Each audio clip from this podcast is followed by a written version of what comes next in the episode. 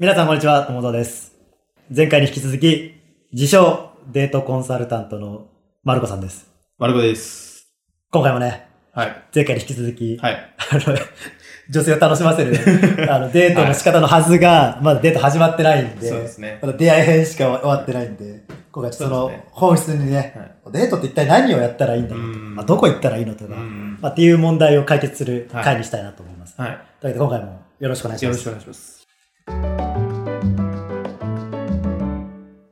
というわけでまあ前回は出会ってはいご飯行きましたよ。はい。まあ、そん まあ、ご飯行きましたよはカウントしていいのかわかんないですけど、そっからの展開ですよね。うん。まあ、と時々ね、こう、うんまあ、スライムみたいな子たちに会うこともありつつ、まあ、なんやかんや、こう数をこなしていきましたよみたいな話。でそっからなんですけど、まあ、まだご飯しかしてないじゃないですか。はい。そっから次の展開ってどう、そのご自身の中であるんですか？まあ、その最初のご飯うん。に一回戻っちゃうんですけど、うんそこが、やっぱ全て分かれ目だと思うんで、分岐点。二回目があるかないかっていう。はいはそのまあ、そのデートが成功だったか失敗だったかっていう話になってくるんですけど、いはい。はい。1回目のデートの成功はとにかく次につながったかどうかに尽きると僕は思う。で、まあ、ご飯に行きました。ご飯を食べます。まあ、お茶もするかしないかわからないんですけど、っていう、まあ、い一件ないし二件の間の話題で、どれだけ聞き出せて、共通の、まあ共通って、僕、こ正直男側は本当に好きかどうかは関係ないと思ってて、まだその話題というか、うん。その趣味だったら、自分は入っていけそうだっていうところをなんとか見つける。うん。で、それを、その場で誘わないにしろ、なんか、ああ、こんな一緒に行けたらいいね、ぐらいには言っておきたい。うんそこまでできたら成功かなと。伏線を張れたら成功。そうですね。が、まあ、最低限の成功というか、はいはいはい。まあ、プラス、向こうが1回目に誘った時よりも、その後誘った時の方が乗り気であったら、うんなおよし。なおよし。はあ、それ難しいな。そこが難しいんですよね。それを難しい僕です難しいです。そんなことあってもなんか、めったにない気がするんですけど。と思います。だ僕もだからその、2回目が本当難しいと思ってるんで、うんうん1回目はまあ向こうもまあまあまあ、うんうん。まあ、よ、まあ、行ってこう好奇心あるし。ぐらいはあっても2回目、しかもそのワンチャンスしかないっていう、食事の間とお茶の間だけで、いかに楽しくさせるかっていうのは難しいと思ってるので、えちょっと若干話変わるんですけど、はいまあ、い 世の中には、はい。1回目で最後まで行けっていううん。話もあるじゃないですか。はい。そこに関してはどう思います？それに関しては、なんか結局は、もうデート全体というか、デート以外にも通じると思うんですけど、自分がどういう男でありたいかというか、はいはい。どう見て、思ってほしいかっていう軸を絶対にぶらしちゃいけないと思うんですよ。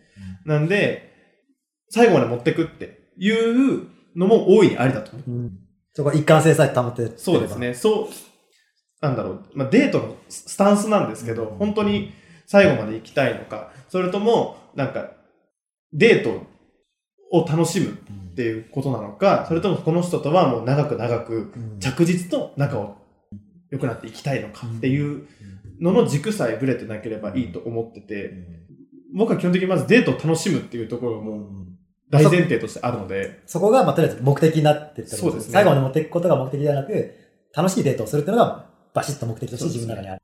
あとちょっと物足りなさを残したいっていうところ、相手の中に。うんまだまだ、なんか、惚れる余地があるぞみたいな。そうですね、話したかったうんのを少し残したいなっていうところがあるので、うん1回目のデートずしっていうよりかは、1回目はまあさらっとの方が、いいかなと。はいいのかね。それはなんか分かる気がすしますね。なんかもうちょっと話したかったなぐらいが、うんそれこそ、まあ、2回目、難しいと言われてる2回目、3回目には続けやすいのかなって気はしますね。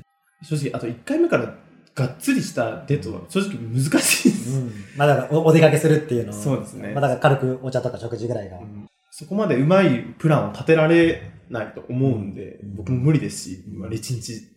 なんか自分の中であるんですか ?2 回目、3回目のデートって、こここういうみたいなパ、パターンみたいなのがあるのか、それとも完全に相手に合わせるのか？基本は相手に合わせます。ただなんか、相手がこれ行きたいんだ。こういう、これ好きなんだ。これ、まあ行きたいんだが一番、相手のこれ行きたい、これやりたいを引き出すすのが一番ベストなんですけど、それにただ合わせてるだけじゃ、いつも付き合ってくれる人になっちゃう。またちょっと違う、うんいますし、難しいですね。はいはい。逆にこっちが、その向こうの知らない世界、うん。なんか、いつも行く店、うん。この店美味しいんだよ、うん。ここすごくいいとこなんだ、いいクラブなんだ、いいバーなんだ。っていうのも、ただ、連れ回されてるだけなんで、うんまあそういうのが好きっていう人にはいいかもしれないそうです。ね。こうぐいぐい来てくれる人が。一番個人的にベストだなって思ってるのは、お互いが新しい体経験を共有するっていうのが。一番楽しいし、はい一番距離が縮まる。ああ、お互い初めて。そうですね。こっちも気になってたけど、行きたいところがある。はい。見たいものがある。って言ってどうってなって、向こうも、え、それ面白そう。が一番ベストだと思うんです。だから相手の行きたいを聞き出した時にも、こっちが相手の行きたいのに、え、じゃあそれ一緒に行こうよじゃなくて、こんなの見つけたんだけど、うんこっちがまずはい持ってきて。相手が食いついたっていう感覚が、はい多分ワクワクすると思うんですよね、はい相手の子は。いや、それ今ちょっと想像したら、僕は女の子視点ですけど、ちょっと、あ、楽しそうだなって。と、僕も思うんですよね。僕が多分誘われてもそう思うんで。そうですねやっぱ知らないって知りたいって思う。うんまあ逆に、そういう好奇心ある子を若干選んでるところもあると思うんで、そこに乗ってくれるかどうかっていうこと。ただちょっとね、ちょっと抽象的な話なんですよ。よくわかんないんで、具体例でいきましょう、具体例。具体例でいくと、なんだろうな。例えば、まあ一番もうよくある、まあ映画が好きです。うんうんなりました。うんってなって。で、まあ今こういう映画やってる。例えば、ボヘミアン・ラブソディやってる。今、今まさに。ボヘミアン・ラブソディは、例えば、じゃあもう見てます。うん。で、最初、食事に行っうて、ん。その話やするじゃないですか。うん。いや、まあ、そうよかったよね、は。で、まあそこから、なんか、えー他どんな映画最近見た？どんな映画好きなの？ってなって、わーってなって、僕の場合は、その次一緒に映画見に行くっていうよりかは、その話から、なんか、なるべく他のことをつなげたくて、うん。あ、ちょっとアート系も好きなのかなと。と思ったら、で、最近なんか見た面白い展示あったとか、うん面白いイベントあった。うん話を聞いて、で、一回持ち帰って死ぬほど調べるんですよ。今やってたり、近々やるような美術展なしないし、イベントないしを死ぬほど調べて、で、まあ、例えば前にあったのは、あの、美術展は好きなんだけど、その、多分、コテコテの西洋絵画とかはちょっとあれだと。むしろデザイン系とか、現代美術館みたいなものの方が好きなんだなっていう。のがあって、で、東京ミッドタウンに21デザインサイトっていう。て、うん。そこはもういつもちょっと前衛的な展示はしているところなんですけど、そこを意外にも知らなかったので、ああ、これは絶対にいるなと思って、それを、まあ、その時は僕も行ったことない体です。言っとるやんけ。行ったことない程度はいはいで、まだ2回ぐらいだったの、行ったのあが。まだいける、まだ新鮮なリアクションいけるなと思って、大丈夫ボロ出なかったです、それは。なんとか。なんでトイレの場所知ってんのみたいな。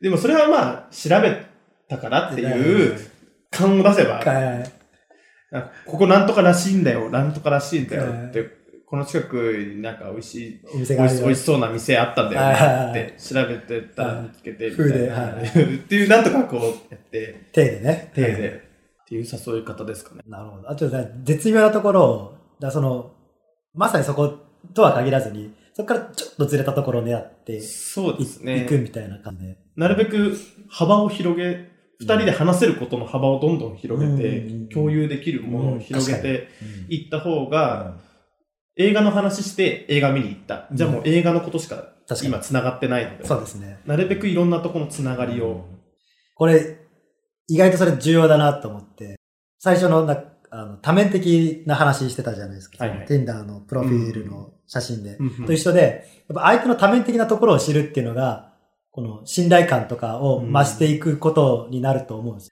だから、長い付き合いになるとそれ自然といろんな面が見れるじゃないですか。朝の顔、昼の顔、夜の顔とか、飲み会の顔とか、勉強中の顔とか。それのデートすることによって、まあ、映画じゃない時のうんお互いのこのリアクションとかから、その人のこの多面的なうん個性が見えるというか、それは非常にこう、本質的なというか、普遍的な話だなって聞いてて思いました。あと具体的な、もう本当に細かいというか、デートのあれだと、個人的に絶対大事なのはメインイベントはい。が必ず1個必要だって。あその発想ある人いるのかな、本当に。はいざっくりした、一番難しいデートだと思ってるのがお散歩デートなんですよ。これがないです下北沢を散歩しに行こうとか、はいはいなんか古着屋巡りに行こうとか、一番難しいと思ってて、下手すると何の盛り上がりもないまま、ひたすら歩いて終わるっていい。う、ちょ定番っちゃ定番だけど、逆に、実は一番難しいと思う。メインがないっていう。ただ、メインがなく、二人でいろんな話をしながらのんびりできるのが理想ではあるんですけど、難しいので。そうそこで、まあ、テンションを、相手の、まあ、テンションって感情を高ぶらせるか、がないと、普通だったらとか、まあ面白くなかったらで終わっちゃうわけですよね。そうまず自分にその自信はあるのかっていう話なんですよね。半日ん。会話で楽しむ自信はあるかいってところから始まると思うんで。芸人さんならまだしもみたいな。ズブの素人がそれできるんかと。僕もまだ2回や3回会った子にはい、その自信も持てないので、はい。まずはやっぱり、お互い何か一緒に楽しめるメインイベントなるほど。はいはいはい。があって、メインとあとサブうんののセットだなって必ず思ってる。メインが映画ないし、展示会ないし、イベント、あと、まあ、どこどこのお店に行く。だったら、サブはご飯だったりとかっていう、もうそれもある程度、なんか、これ行って、まあ、ついでにこれもしよう、みたいなうんセットのがあると、向こうも不安がないというか。あ、それだったらなんか楽しそうだな。その会話に困ったりとか、せずに半日過ごせそうだなっていうのがあると思うんですよね。まあ、そういうの踏まえた上でのお散歩デートだったら、うんまあ、昔話もしつつみたいな。そうですね。あの時のあれさ、みたいな感じの話もできるしってことですよね。その、どうやって考えるんですか、いつも。やっぱ基本的には、いかにこう、情、調べるかってところが大事になってくるんですかね。そうですね。あと、まあ、相手が特定されてない時でも、まあ、僕はもうもう、調べる癖がついちゃっうんてるというか、調べるのがすごい、か仮想デート相手を想定して。もうなんか、例えばこういろいろネットでイベントないし、あとまあテレビでもやってるじゃないですか。今度ここでこういうイベントが、映画がとかやるたびに、この、これを見に行って、ってことで、例えば、なんだろうな、虎ノ門うんってなったら、虎ノ門ってあんま行かないなとか行かないですね。思ったら、虎ノ門のご飯屋さんとかいろいろ一人で調べてみて、わめっちゃ美味しそうとか思って、あ、これってこういうのを自分で、それをなんか楽しめるようになるというか、はいはいはい。まあ、なんだろう、こう、戦略会議じゃないですけど、一人戦略会議一人戦略会議を、はい。そこが結局豆なの、豆さなのかなと思ってて、でもそれが苦痛だ、ただ確かにきついのかも。そうなんですよでもそれを、ちょっとでもいいなって思う人がいたら、その人と行ってその子が楽しむかなって考えたら、楽しくないわけないと思うんですよね。正直楽しくなくても、誘いたい相手がいるんだったら、それぐらいやれっていう話で、努力しないことにはもう何も生まれないので、そうですね。まあしかもね、あの、女の子に Tinder 見せてもらったらイケメンが揃ってたらね。そう、本当に、こいつらと勝負するのかみたいな。本当にもう、い1回、2回、3回のデートで決めなきゃいもう、そこで上回らなきゃいけないと思ったら、努力は欠かせない。うん、完璧なデートプランうんっていうのも、正直もう、連れ回してるだけになっちゃう。でもご飯、今日、メインイベント、映画に行きました。お昼食べよう。何食べる？何食べたい？何でもいいと。大体言われるんではいはい。出た、何でもいい。何でもいいはいなった時のために、必ず手数は4件ぐらいは持っとかないと。いろんなジャンルで。まあ、幼虫攻めて。そうですね。いろんな本当に。で、まあ、がっつりからうん軽いめまで。男の人が調べるときに軽めなご飯を調べないがちなんで。あなるほど。そんなカツ丼とかいつでも食えんぞみたいな。本当にもう、まあ、カフェご飯的な、うんもうあんまりお腹空いてなくても食べれるようなとこも一軒うん調べておくと、向こう的には結構、なんか何食べたいとか、あと言って、え、イタリアンか和食ならどっちがいいとかっていうのもありますけど、そもそも僕その、絶対聞くのは、え結構お腹空いてるって、あ聞くんです量、量ですね。量的な、え、もうめっちゃ空いてるっていうのか、正直あんま空いてないんだよねって、なった方が選びやすいんで、うんで、がっつりだったらもう、え、お肉食べる。ピザ食べ行く。で、軽めだったら、なんか和食のうんっていうのもあるんで、っていう流れが、一なんか前段階で調べとくのに絶対必要なのはそこなのかなと。予約とかはしなくてしないですかしないですね。もう流れでみたいな。まあなるべく、まあ揺らぎが必要というか。そうですね。変えれるようにはいはいはい。しときますそうね。まあちょっとね、あの、自分の好みじゃない子が来た時に 予約してたら行かざるを得ないからね。そうそれも、それもありますね、正直。正直それもやっぱありますし。なんだら途中で予約すればいいかみたいな感じでね。本当全然ありますね。ただなんか、どんなに状況になっても、柔軟な対応ができるぐらいに、はい早速を。下下調べをとにかくしておく。僕本当自信ない時期とか、もう、あれなんで、暇だった時、下見とか行ったんで、もああ、受験生ばりじゃないですか。本当に下見行ったり、行けなくてもストリートビュー見たりとか。はい、便利。で、ストリートビュー見ると、本当極端な話、駅から、その、例えば展示会場まで行きます。最短ルートここだけど、最短ルートが大通り沿い、幹幹線道路沿いよりは、一本裏道入った方が静かに二人で歩けるなとか、おしゃべりもゆっくりできるなとか。そういう、なんか、気づきとかもあったりするんで、下調べ深くするに越したことはうんない。いや、これはちょっとね、聞いてる人、本当心に刻んどいた方がいいですね。もう準備はもうするだけした方がいいってことですね。本当もうし、まあ、全部ガチガチに組むためのあれじゃなくて、うんとにかくこっちの手札を、そう。非常事態に備えてて非常事態に何が起こるかわからないんはで、安静、うん、そうですね。どんな状態になってもいけるように。それぞれのセクションで10個ずつ選択肢があれば、まあ、全部がなくなるってことはないぞみたいな。そうですね。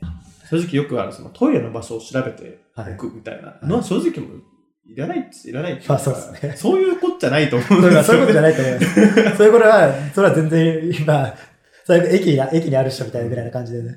それもやっぱりトイレ、あの、歩き疲れちゃったとか、つ疲れさせちゃった。で、トイレ我慢させちゃったっていうのは、こっちに余裕がないから気づけないことで、ある程度余裕が持てるぐらい、下調べちゃんとしてれば、、ふと思えることだと思うんですよね。まあ、意識してなきゃダメですけど、でちょっと歩いたなってうん、少しでも思ったうんら、ちょっとどっかで休憩するとか、お手洗い、いう余裕も生まれると思うんで、ね、まあ、余裕超大事ですよね。余裕は、あの、入念な下調べがないと生まれないものだと思ってるんで、名言が連発します。まあじゃあ、まあ、場所は相手に決める。まあだから、じゃあこれまでなんか、成功談、失敗談とかってあります？まあ、か軽くでいいんで。軽く、成功談だと、なんですかね、なんか、すごく得意な例なんですけど、はいはい。あの、ま、それをどっちだったっけな？多分チャットアプリかな？知り合い、仲良くなった年上の女性が、ある俳優さんが大好きで、うん。すごく本当に好きだとうん。なって、で、その方の地元が僕の地元だったんです。えで、その話から、まあ、繋がって、で、どこに住んでるの？どこどこです？って言ったら、え、なんとかくんの地元じゃんみたいな、あそうです、そうです、から盛り上がって、で、まあ、その、一度行ってみたいと。うんで、僕、なんもない住宅街なんですけど、うん。でもなんかあ、足を踏み入れたいと。言って、その、あと地元民だからわかる、どうす、住んでたら絶対行ったであろうご飯屋さんとかあるんですよ。誰もがな行く。店みたいなとかがあるんで、え、連れてって、てかまあ連れてってかまあ、え、遊び来ればいいじゃんって。言って、うん。わかんないしってなって、え、いいよ、案内するよ、それぐらい。っていう話から来ることになったんですよ。で、まあ、い絶対行ったであろうご飯屋さんをとか、いろいろ回って、でも、で地元の自宅街なんで、大した盛り上がりはそんなないんですけど、そう。さっきの山場が必要ですそうなんですよね。山場は、あ一応山場はあって、うんあの、プラネタリウムがあって、そこが必ず、こう、小中学校とかで行くとこだったので、もうここも絶対来てると言って、一応山までではあったんですけど、まあそんなに盛り上がりはせず、で、その俳優さんがいつも行く飲み屋がある。そこで一回会ったこともあったんですえじゃあ間違いなくいるぞと。いるってなって、行ったら、まあその人はいなかったんですけど、その人お父さんもいたんですね。ええ、すごい。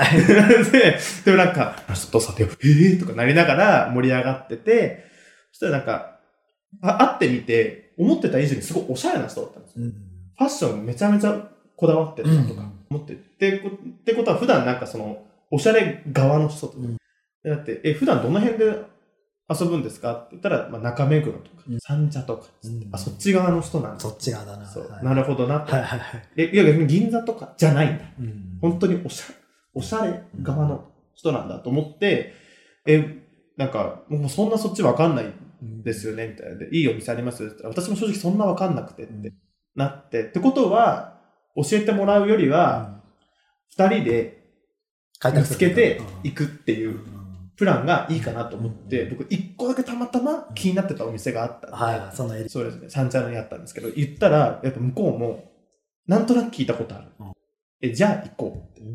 なってから、バシッとその、そのエリアを開拓しようっていう。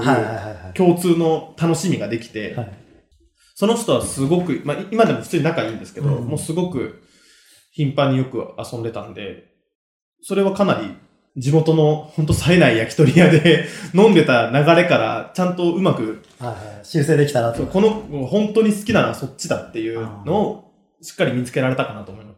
多分あのまま見つけてなかったら、聖地巡礼して満足して終わってたと思 ちゃんとね、探りを入れてう。ね、聖地巡礼させてくれた人だったと思うんで、そっから友達にね、そうですね。なる。慣れたっていうのは、一個大きいかなと思います。それはうまくいったらいいですね。そうですねまあ、。なんか聞いてる限りなんかちょっとちゃんと容姿に気を使ってる子なんで、まあ、可愛い感じもします。逆に失敗談とかあるんですか？失敗談は、まあ、これ、もう僕がただただハイパーポジティブなだけなんですけど、はい成功するまでやったら失敗じゃないと思っちゃうんで、どういうことですか、それは。なんだろう、もう、これがダメならこうだ、それがダメならこうだっていう永遠と攻め続けるタイプなんるほ。ど。あの、うわーって喋るっていう攻めじゃなくて、はいその、ちょっと明るい方に言ってい、うん話しかけたりとか、うん絡んでって、違ったら、あ、違うんだと。むしろ落ち着いた感じの方がいいのかなと思ったら、はいまあ、大げさなぐらい、もう露骨に急に落ち着き払ってみたりとか、もういろいろ本当にできることは、最初はニュートラルぐらいから攻めるんですよ、やっぱり。自分の中でのね。はいなんか普通かなで、言ってたら退屈そうにしてたら盛り上げますし、逆に弾いてたら弾いてたり、まあそれぐらいがいいのかなと思ったら、むしろ変に喋りすぎないよとか、うんなんとかこう探るんですけど、それ、どれをやってもうまくいかない。もう何もハマらないっていうことは正直あるんですよね。もう打つ手なし。はい。のがあった時は、もうなんか自分の力不足をただただ痛感するというか、引き出しがまだまだ足りてないなっていう。ってことは、ってなったら、まあ、引き出しを増やせばいいじゃん、みたいなそうですねこと。になるわけですよね。ポジティブに考えると。でも本当にその子がすごい気になると。絶対仲良くなりたいって思ったら、一個でも聞き出した相手の好きなことについてめちゃめちゃ調べますね。それでもダメな時はダメなんですけど、とりあえずなんか、失敗はやっぱひたすらに引き出しのなさですね。相手のこのタイプに自分が合わせられなかったっていうのは結構ありますね。なんかまあ、それちょっと思うんですよね。相手の興味あることを調べるってあるじゃないですか。どうですか？マルコさんの予想では、それ何、何割の男性ができてると思います？でマルコさんの中では多分それ当たり前だと思うんですけど、正直言って1割ぐらいだと思います。そんな気しますね。します。できてない、趣味の合う人を探そうとしてるそう自分の趣味に合う人を探そうとしてるのかなとは思いますね。そう。それ、まあ、仮に、まあ、1割、10%の男性しかしてないとしたら、逆にその一手間を加えるだけで、一気にこう、勝率が上がるわけじゃないですか。めちゃめちゃ上がると思う。10倍上がるわけじゃないですか。だからこれ聞いてる人は、これ、やらない手はないと思うんですよね。と思います。ちょっとめんどくさいと思っても、まあ、そこのモチベーションは、いや、好きなあの子が好きなものを僕も知りたいっていうモチベーションってことですよね。ね。で、まあちょっとまあ、本当もう、足、片足突っ込んだぐらいな、表面的なところでいいから、なんか名前を知ってるとかっていうので、知ってるだけで、あ、この人、私の好きなものについて知ってる。うんでしたら、あとは向こうで多分喋ってくれると思うんですよね。そうですね。本当にきっかけなんて何も知らない人に話すのと、ちょっとは興味あるのかうんうんうん。話すと全然違う。確かに。興味あるのかな、ああるんだなって思ったら、向こうも話してくれるうんはずですしね。と僕も、僕もそうなんで、うん。映画好きですって言われて、うんまあ、僕も映画めちゃくちゃ本でライブ見てるんですけど、でもそんなにってなった時に、まあ、あんまり喋りすぎるのも良くないですけど、確かにねただやっぱり興味をも持ってる子にいろいろ紹介したりとか、おすすめしたりっていう時って楽しいじゃないですか、誰だって、うん自分の趣味を語るって。それが、を相手ができたら相手は絶対楽しいですよね。それをさせるためには、ちょっとはし知らないと、それすらもさせてあげられないんで。でもそれって結局、巡り巡っては自分の引き出しも広がりますし、そうですね。うん思ってた以上に楽しかったかもしれないです、それが。うんそうですね。まあ、仮に、まあ、なんですかね。まあ、失敗だっておっしゃってましたけど、まあ、仮にダメだったとしても、また同じようなものが趣味だった子に出くわした時に、うんあ、俺これ知ってるよって、なんかその引き出しになるってことですよね。そうです。あと、まあ自分がこう、世の中を見る、見方が一つ増えると思えば、趣味が一つ増えるってことでそうです。本当それだけですごく楽しくなると思います。でそれこそ僕スイーツ全然好きじゃなかったんですけど、うん一回好きになった女の子が超チョコ好きで、す。はい。もう、チョコに、自分のバレンタインに4万5万払う子なんですよ。チョコレート、高級チョコレート。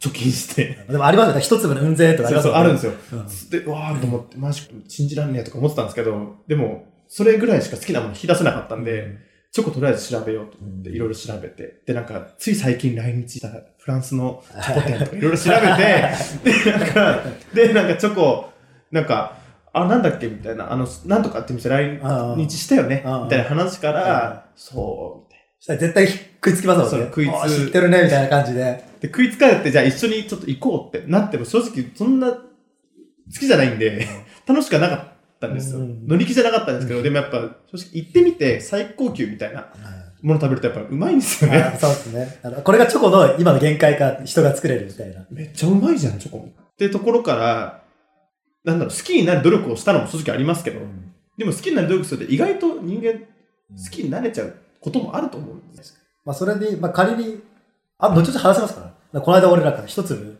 5000のチョコ食ったんだよね、みたいなこと言ったら、うん。どういうこと？ってなりますよね。で、それからやっぱスイーツ、まあ今は普通に好きなんですけども、あの、見る、あれが、感度が上がったというか、はいはいはい。違いがちょっと分かるようになったというか。そうです。ニュースで見てても、今まで目引かなかったのが、あ、そんな店来るんだ。で、目引くだけでうん、も、モテる話題が一個増えてるとうんいうか、うん特に、まあ、スイーツなり、女の子が好きなことうんについてう、んちょっとでも感度が上がるっていうのは、とっかかりやすいで結果として、まあ、周りもあって自分の人生が豊かになると思います、本当に。にもなってるってことですよね。はいそう図らず、図らずもな、図らずもですよね。うんなんかまあ、なんだことですかね。そうです強いて言えばや一番はそこですねう。ん。デート哲学についてちょっとお聞きしたいんですけど。デート哲学、心持ち的な。心持ち的な、そう、何をモチベーションにその、だ楽しくデートをしようが目的って言ったじゃないですか。うんいいんですか、そこで、目的は？まあ僕そもそもがめちゃめちゃ女好きなんでう、ん。そう、イギリス人なのに、もうイタリアの伊達男みたいな。まあ、あの、プレイボーイ的な意味の女好きかもしれないんですけど、はいはいまあそもそもそ個人的な話になると、僕はいそもそも母子家庭で。周りがずっと女性だったんですよ。ああ、なるほど。もう、親の、母親の友達っていう人たちと子供の頃から遊んでもらったんで、なので正直女性といる時間は割と落ち着くんですね。うんうんただその、まあ、中学校、高校生になって、ちゃんと彼女が欲しいと思った時に、女の子と仲良く普通に話すのと、疲れるのってこんなにも違うのかと思って。初めてできた彼女に1ヶ月半で振られたんですけど、早っ。で、友達に友達づてで理由を聞いたら退屈って言われたんですよ。鬼つらと思って、もう高校1年生の時だったんですけど、はいえそんなことあるみたいな。それは辛いけど、まあ、まあ、男子たるもの通る道でもあるのかなっていう。で、その時の衝撃が、まあ、しばらく死ぬほどへこんだんですけど、はいそこからでも一気になんか、いや、ちょっと退屈ってめちゃめちゃダサくないと思って、人一人楽しませんと、そうなんですよね。何をか、みたいな。でも、いろいろやっぱ紆余曲折はあったんで、最初はもう完璧なプランを思うとか、バーってやったんですけど、でもそれはそれで堅苦しいなとか。で、結局、まあ、心がけ的に一番今行き着いてるのは、とにかく自分が楽しまないと相手も楽しくないっていうのが前提だなと思ってうん、自分が無理して相手は楽しいのをなんか微笑ましく見てるっていうのは、デートであってデートではないのかな。うん最後お互い二人すごい楽しかったなってならないといけないんで、そのためにはやっぱ楽しむ余裕を持ちたい。ってことは、手数を増やし、うん。入念に下調べをしうて、ん。日頃からなるべく話せる話題も増やしておいて、っていう、もう、っていう考え始めると、ど、どんなことでもデートに使えるじゃんってなってくるんですよね。なんでその、デートのために思いすぎて、やんなきゃやんなきゃみたいな、調べなきゃ、話題増やさなきゃ、うんあーってなってるとあれなんで、じゃなくて自分がデート楽しみたかいから調べるうん。自分のがデートを楽しむためにやってるっていう心がけじゃないと多分続かない。うんその先に相手を楽しませる。あると思うんですよ。が一番無理なくできるモチベーションなのかな。いや、めちゃめちゃいい話だと思う。でも多分今回の話を聞いてる人の多くは、めちゃめちゃデートしてる人か。デートししたけどうまくいかない人か。デートしてない人か。まあ要は全員なんですけど、ん主にこの最後の2社に対してメッセージをお願いします。メッセージですか。そうそうですね。メッセージはそんな堅苦しくなくてまあうんこうまあこうだからご自身も昔はそんなうまくいかなかったところからスタートしてるわけじゃないですか。そうですねで、。そこからのそのこう心の持ち行き、まあ心の持っていき方ってうんいうのがやっぱ大事だったんだろうなと思うんで。まあでも本当に努力しかない、正直、王道ってないんですよね。それよくある、まあ、なんか恋愛心理学的なものとか、あの、一理あると思いますし、使えるものもあると思うんですけど、正直、言い方悪いですけど、小手先は小手先は小手先なんで、まず自分自身の魅力というか、を上げていかないことには、何も、こういう誘い方をすると相手は乗ってくれやすいとか、うん。なんかその駆け引きとか、そんなのはもう、相手によってうまくいかないことの方が多いと思うんですよね。これやったら絶対にいいデートが誘って、に乗ってくれるっていう方法は正直ないと思うので、だったら自分が努力をして、外見でもいいですし、内面でもいいですし、あの、なんだろう、相手にとにかく聞くっていう、無理してでも頑張って聞く癖をつけるところとか、まあ努力して面白い男になるというか、なんかこう、自分、自分で正直わかると思うんですよね。一回冷静になってみれば、自分がデートしてて面白い人間かどうかって。まあ、ちょっと勇気がいるかもしれないですけど、客観的に。そうですねまあその面白いっていうのはこうファニーではなく、では、まあ魅力的。っていうのをちょっとでも上げる。うん。努力をちょっとずつちょっとずつ自分が苦手なことを潰して得意な面を伸ばしてっていうのをやっていかない、やっていくのが結局は一番近道なのかなって。うんそれを 頑張りましょうと。頑張りましょうそれをめんどくさいっていう人は、もう死ぬしかないと。もう本当にもう、でもそれをやらないといけないんですもん。死のもの言っても、うん結局、もう近道は他にないんで、うんこれやったら OK とかはないんで、もうただ自分の魅力を簡単なことからでいいんで、その覚悟を持って、そうです、であとはそれを覚悟を持った上で、じゃあそのた、やらな、やるっていう大前提の上で、じゃあどうやったら楽しめるかっていうところを工夫するって感じですよね。多分やってみれば多分、意外とすぐ実感はできると思ってます。ちゃんと調べて、いろいろ、ちょっとある程度、こ今日のデートは結構調べたし、いけるかもって思った時に、仮にそのデートうまくいかなくても、なんか前よりは、なんか、意外とすんなり話せたな。はい。いう積み重ねではい自信ってつくと思うんそうで、ですね。いやー、わかるな。でそういうのでつけた自信って揺らがないんで、はい絶対自分の中で。っていうその自信がまた魅力につ上乗せされて、どんどんどんどん上がっていくもの。どんなイケメンだろうが、努力はしてると思うんですよ、僕は。それはそう思います。努力してない普通に見えたとしても。見えたとしても、それはやっぱり余裕なんで、うん余裕の裏にはやっぱり努力がある。だと思います僕は思ってるんで。余裕のあるデートをするために、そして、まあ、結果、まあ、いろんな世界を知って、まあ自分の人生を豊かにするために、少しでいいんで、下調べしましょうそうですね。という話ですかね。はい。いや、今回すごくいい回になったなと思います。ありがとうございます。僕自身もこれを何回も聞き直して、提供させていただきます。皆さんもぜひね、何回も聞き返して、暗記するまで、あ通勤の満員電車乗ら通勤でもう、通勤のね、満員電車乗り乗りながら何回も繰り返し聞いてみてください。いや、いい回だったと思います。いやーありがとうございます。ぜひまたちょっと、後日談があれば聞かせてください。はい、ぜひぜひ。ありがとうありがとうございます。ございました。